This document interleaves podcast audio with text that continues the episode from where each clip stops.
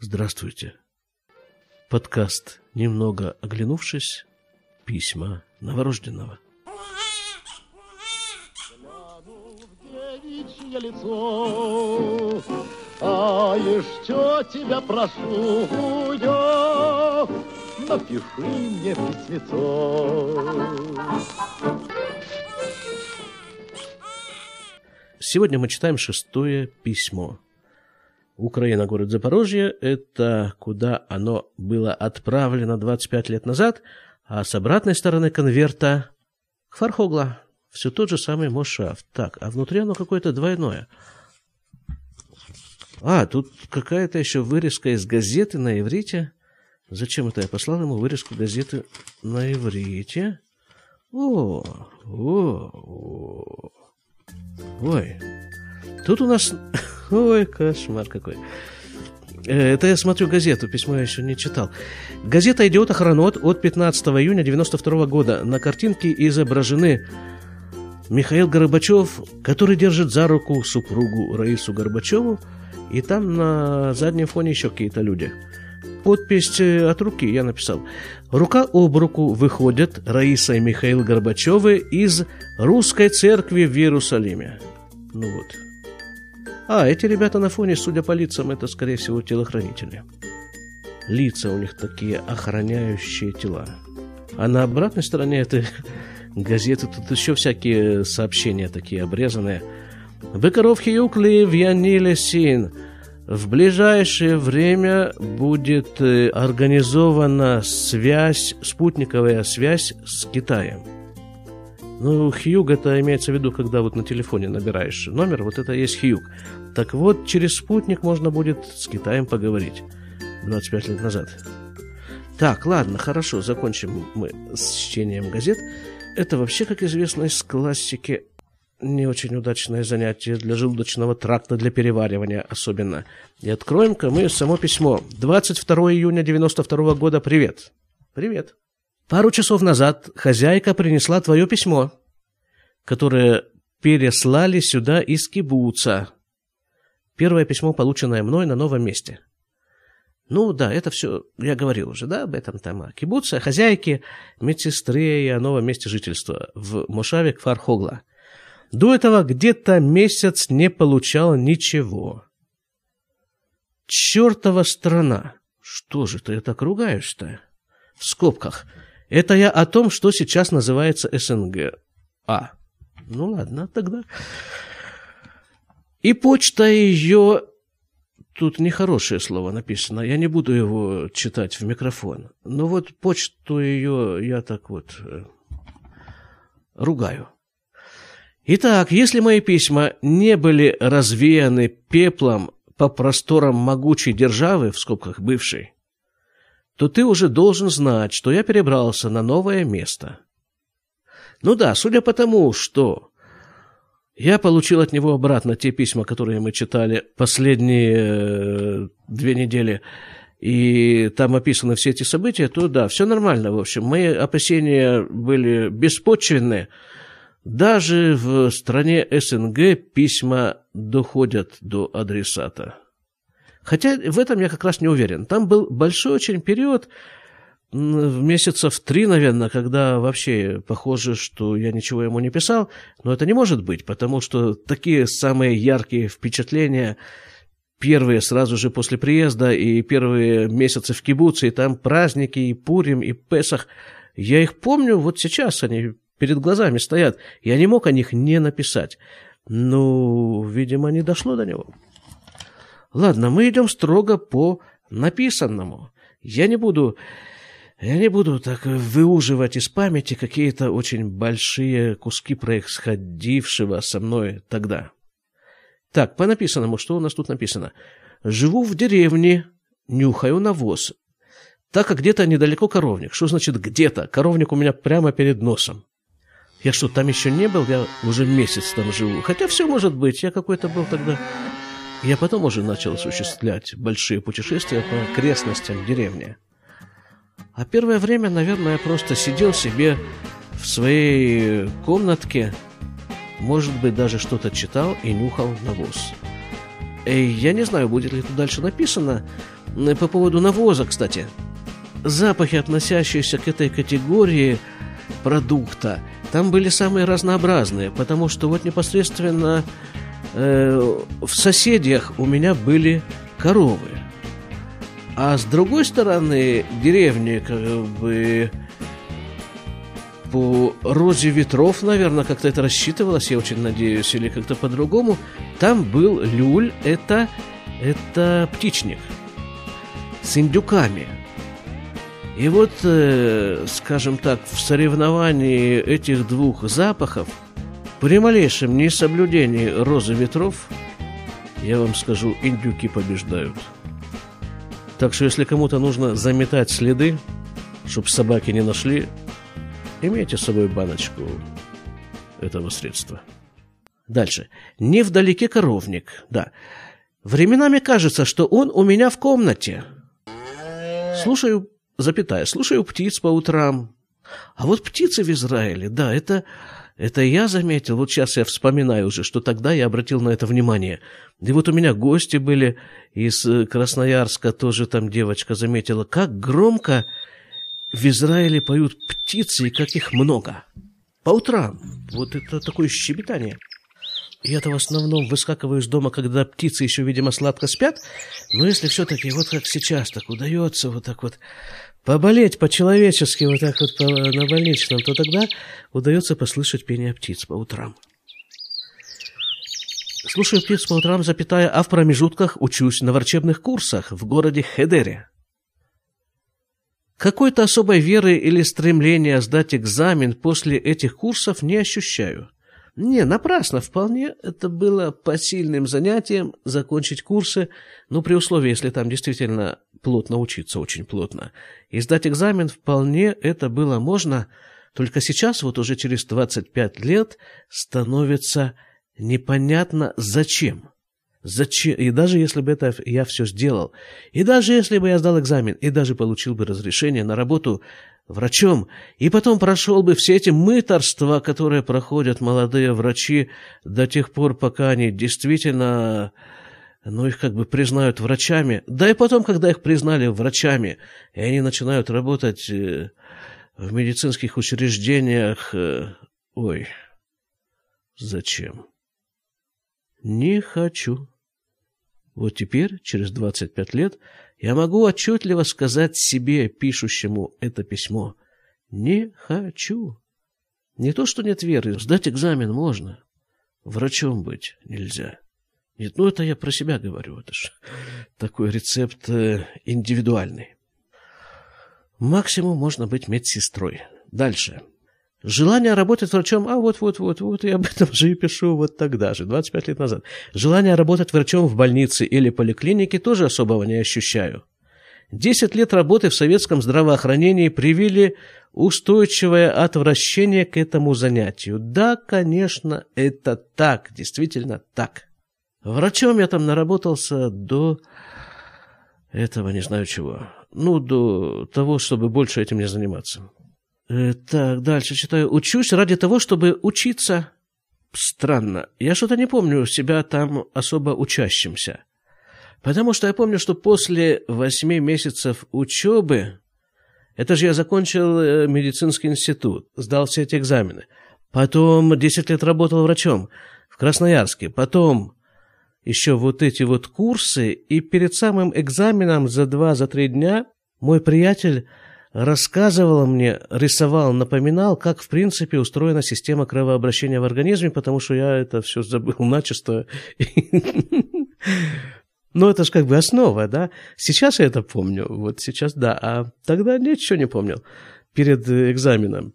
Так что вот эта вот фраза «учиться ради того, чтобы учиться», при этом не учась, э, странно ее читать. Дальше. Ну, хотя, хотя что тут, смотри, это же 22 июня то есть это где-то месяц после начала учебы, а первый месяц, если не больше, мы учили иврит и больше ничего. Ну, иврит я любил учить, да. Вот, наверное, это имеется в виду. Люблю учить иврит. Какое это отношение имеет к медицине, не знаю.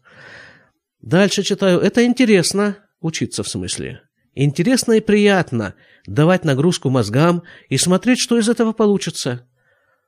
Интересно крутиться во всей этой учащейся компании. Да, компания там была симпатичная очень. Ну, такие люди целеустремленные, целенаправленные и занимающиеся делами, при этом, в общем-то, не затюканные особо. Такие приятные, хорошие, веселые ребята. Там учились в группе. Читаю. Тем более обещают платить стипендию. Платили, да, платили стипендию, да, вполне достаточно, чтобы вот так вот одному немножко как бы жить, не роскошествуя. Э, тем более обещают, обещают будут платить стипендию, на которую можно будет как-то существовать. Продолжаться это будет до ноября, а там посмотрим. Работать, честно говоря, пока просто не хочется. Конечно же, ну кому же хочется работать? Работа это ведь, это я уже не читаю, это так я рассуждаю. Работа это ведь некий вариант э, торговли телом. Ну и всем, что из него, извините, вытекает мыслями, скажем, какими-то идеями. Работать не хочется в принципе. Если задаться целью заработать деньги, я думаю, что без особых проблем смог бы найти работу шекелей на 2000 в месяц. В скобках мой иврит позволяет. 2000 в месяц. Ничего себе. Ну, это, это во много раз меньше, чем у меня сейчас. Даже с учетом того, что речь идет о 92 году. Так, нужно сказать, опять-таки, ну да, я говорил же, что вот в чем заключается еще особенность в чтении этих писем, что можно вот по этому временному промежутку в 25 лет свободно гулять в любом направлении. Вот я это пишу в июне 92 -го года. И моя как бы такая мечта, цель даже какая-то, что зарплата 2000 шекелей в месяц – а нужно сказать, что буквально через год после этого, в мае 93-го, я уже работал вот у этого же самого хозяина этого дома с пчелами и с коровами, и получал я 3000 шекелей в месяц. Продолжим вот эти рассуждения по поводу 2000. Что здесь написано? Для Израиля это уже деньги. Немного отвлекусь. Я приехал, когда в Израиль, я первые два, три, четыре, может быть, дня, скорее четыре, жил у своих приятелей. Они приехали в Израиль за несколько месяцев до этого и делились со мной, с совершенно свежим человеком, своими впечатлениями. Так вот, они говорили, что они иногда ходят к своим знакомым, родственникам, там куда-то там в гости, и они, вот эти вот там муж и жена, эти знакомые, оба работают. И поэтому они могут позволить себе уже кушать какие-то там особые колбаски. У них лежат в холодильнике.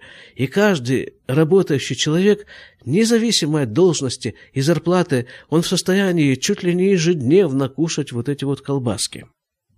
Так это вот э, к рассуждению, что такое я пишу для Израиля, вот эти две тысячи, в месяц это уже деньги. А это тогда было, если я не ошибаюсь, что-то порядка 800 долларов в месяц. Дальше. Для Израиля это уже деньги. Работать по 12-14 часов в день, это я к чему? Вот за эти 2000? Продолжим. 12-14 часов в день, через пару месяцев купить телевизор, магнитофон – еще, еще через полгода машину. Это о чем вообще? Какой телевизор? Точка. А, ну это вот как бы такой план примерный может быть. 12-14 часов в день, там телевизор туда-сюда. Точка. Но скучно. О, вот это уже я. Да. Скучно и не хочется. Да, вот так. После окончания курсов если полу позволит мое финансовое состояние, хочу съездить в Союз, а потом нужно вытаскивать хотя бы маму, хотя бы на несколько месяцев. Да, опять-таки, забежав вперед, назад, куда-то там забежав, можно сказать, что все это состоялось. Я действительно закончил эти курсы, не сдал экзамен, съездил в Союз, на месяц. Это все было в марте-апреле 93 -го года. А через полгода после этого сюда приехала мама тоже на месяц, а потом уже мама перебралась сюда окончательно, и слава богу, и слава богу, она здесь находится до сих пор.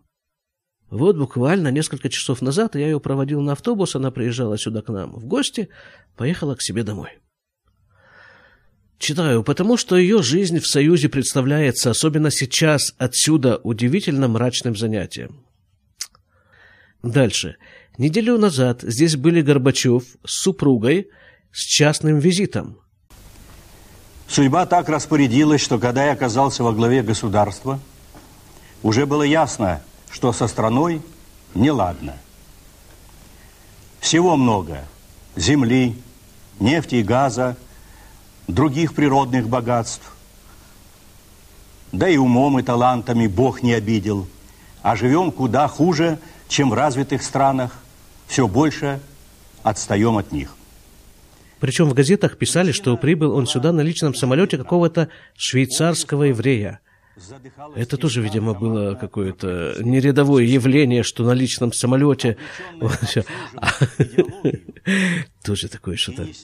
Ну, это вот все-таки еще такие какие-то оттенки советских настроений и советского мировосприятия проскальзывают. Ну, хорошо, ладно, здорово.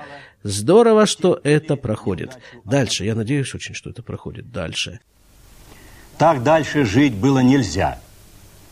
А вот, кстати, и фотография в газете. На столе... А, это у меня там стоял стол, наверное, на нем лежала газета с фотографией. И заодно моя фотография. А где же моя фотография, спрашивается, не прислал.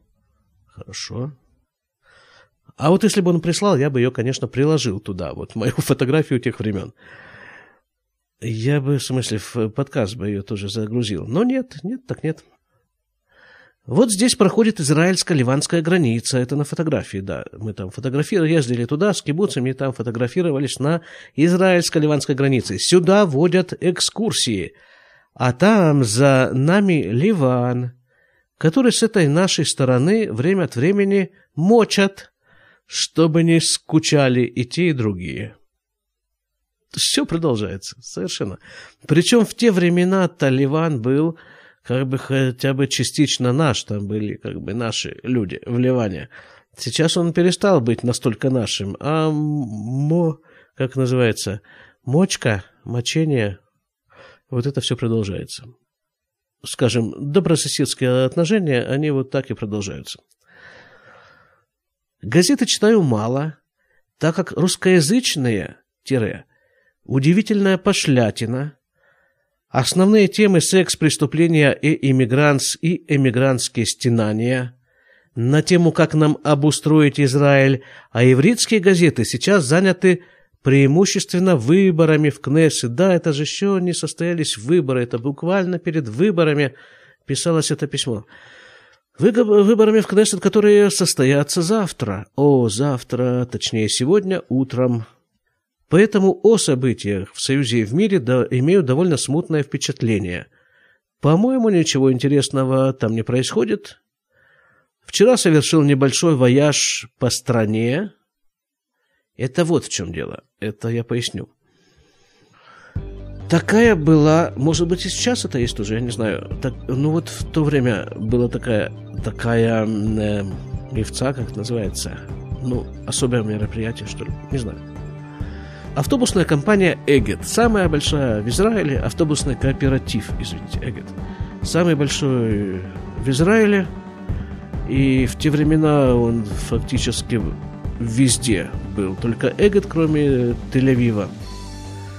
И вот для вот таких вот приехавших, как я, в течение первых полутора, что ли, лет, не помню, после приезда особенно для тех, кто живут э, в сельской местности, для них выдавались проездные билеты, ну, за копейки, чистые копейки, но при этом ездить можно было вообще по всей стране, и внутри городов, и вне городов, и куда угодно. И вот я приобретал такой билет и устраивал себе такие путешествия. Садился на автобус ехал куда-нибудь, не знаю, в любой город фактически.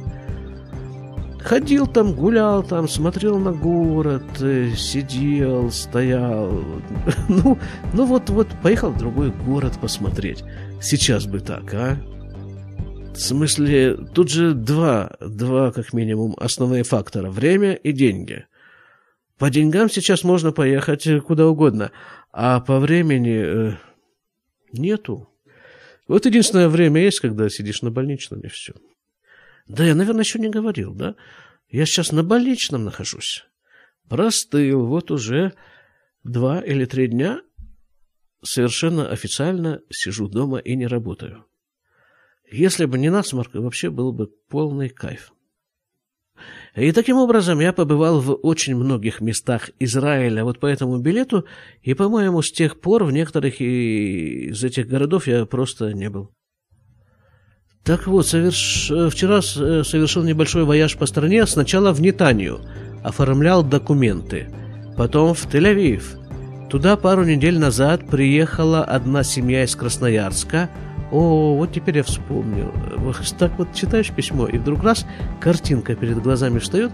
И да, я помню эту семью, помню, как я был у них в гостях. По-моему, я их с тех пор не видел. Где они сейчас, чего они? Что они сейчас? Приехала семья из Красноярска, привезли письмо от мамы и последние красноярские новости. Последние красноярские новости 25 лет назад. Да. Через неделю должна подъехать Ира Нейман, которой ты помогал отправлять ящик. Вчера же посетил Мишу Эткина. Да, был, есть, не знаю, ну, ребят, как-то вот жизнь повернулась таким образом, что вот, вот э, этих людей, которые здесь упоминаются, я не видел, даже не представляю скор, сколько. Ну, лет пятнадцать наверняка. Скорее всего, намного больше. Хотя мы были, ну, довольно близкими людьми такими. Общались, разговаривали. Э, интересно. Посетил Мишу Эткина где и заночевал. Мишка молодец.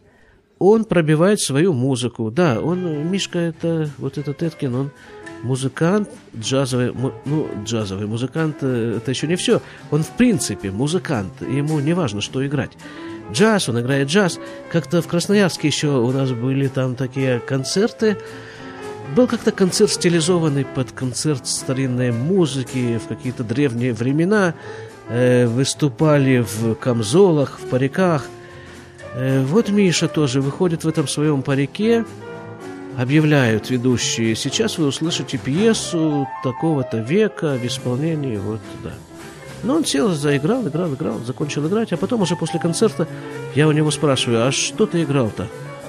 Он говорит, откуда я знаю? Мне сказали, музыка вот такого-то века. Я играл музыку такого-то века. Я же не по нотам играю. Или там в ходе другого концерта как-то было.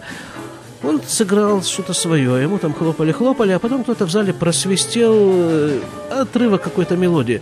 И он тут же подхватил эту мелодию и развернул из нее такую, такую композицию джазовую, что... Хороший музыкант, ну, гениальный, я бы даже сказал гениальный, но как-то как-то вот и у гениальных музыкантов, видимо, не всегда складывается. Читаю дальше. Мишка молодец, пробивает свою музыку. Так у него есть что пробивать. Так у него есть что пробивать.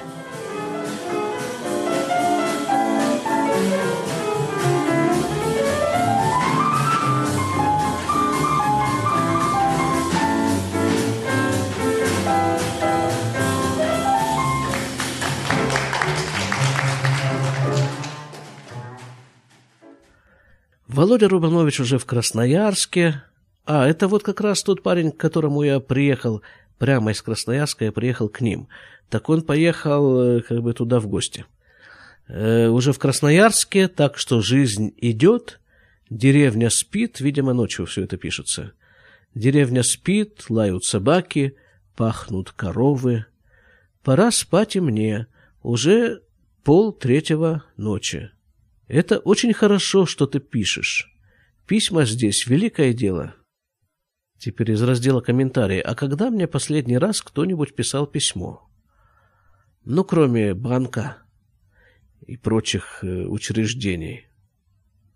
Вот так личное письмо. то, что приходит по e-mail, это же совершенно не то. Не знаю, наверное, вот где-то, ну, когда, сколько наша эта переписка продолжалась э, в таком письменном виде? Года полтора, наверное, после приезда, максимум два, и заглохло, вот, и все. То есть последние, получается, 23 года, скорее всего, так. А мама потом уже приехала сюда, так что вообще не с кем было переписываться. Так что вот, вот так я и, э, письма и не получаю. Дальше. Письма здесь великое дело. Израильтяне, конечно, люди очень симпатичные, но к ним нужно привыкнуть. В скобках или не нужно, еще не понял. А теперь я уже могу сказать, что никому не нужно привыкать, нужно просто, ну, просто понять, что они люди, как бы, ну, что как бы, такие же точно, как ты, а еще точнее, ты один из них, из нас. Ну и нормально все. Дальше заканчиваю письмо. Все, точка, спать, точка. Пиши. Всем привет, в том числе в Красноярске. Да, тут несколько таких личных строчек, которые читать не буду. А вот все, всем, всем привет, в том числе в Красноярске. Ну вот так мы сегодняшний выпуск и закончим. Всем привет, в том числе в Красноярске. До свидания.